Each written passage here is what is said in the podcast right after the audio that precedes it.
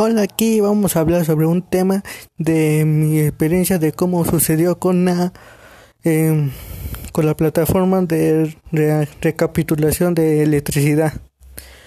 Lo que me ha conocido, lo que nuevamente sentí algo bien es de la potencia y la energía eléctrica que había, se me había olvidado muy bien la definición y también como los flujos de electricidad que ha tenido. También eh, los parámetros que sería eh, como la león, eh, la potencia, el voltaje, la intensidad o en la misma resistencia, recordé un poco más y he aprendido más sobre la recapitulación de, de esos temas que he visto.